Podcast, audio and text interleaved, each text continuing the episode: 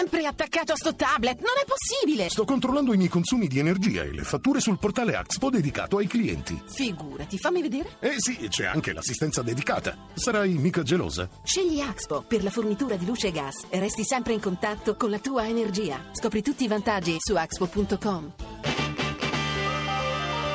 RAI GR1 Buongiorno.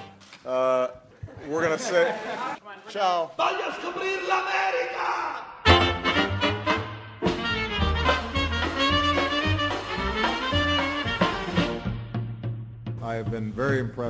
Sono rimasto molto impressionato dall'energia e dalle riforme che il governo Renzi sta portando avanti per valorizzare il potenziale economico del popolo italiano.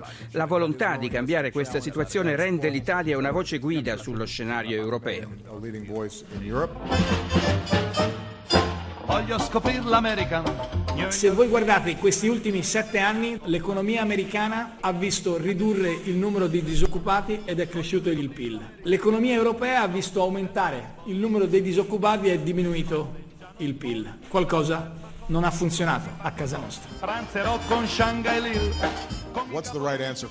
Qual è la risposta giusta? L'austerità o le riforme strutturali? La gente deve avere anche un senso di speranza. Con tanti sacrifici e poca crescita, il consenso politico crolla, è più difficile attuare le riforme e si resta ancorati al passato.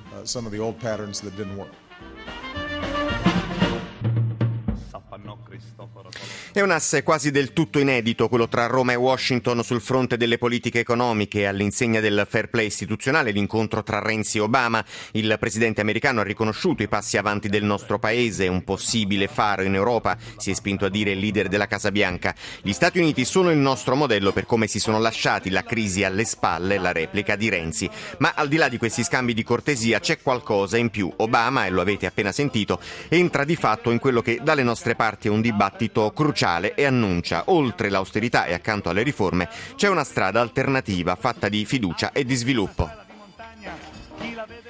E sul tavolo dell'incontro Renzi-Obama è rimbalzato anche il tema della crisi greca. Le casse di Atene sono quasi vuote e lo spettro del fallimento del paese europeo ha fatto tremare le borse. La politica, minoranza PD scettica sulla proposta del governo di un Senato elettivo. Oggi poi l'incontro in Vaticano del presidente Mattarella con Papa Francesco. L'immigrazione ancora sbarchi. Per l'Italia si prevede quest'anno un arrivo record di profughi. La cronaca con l'arresto in Spagna del papà fuggito con il suo bambino. Gli esteri con le ultime offensive dell'ISIS. La cultura il Festival dei Cartoons a Venezia, la musica con il nuovo album di Venditti, lo sport infine, oggi la super sfida Juve Lazio.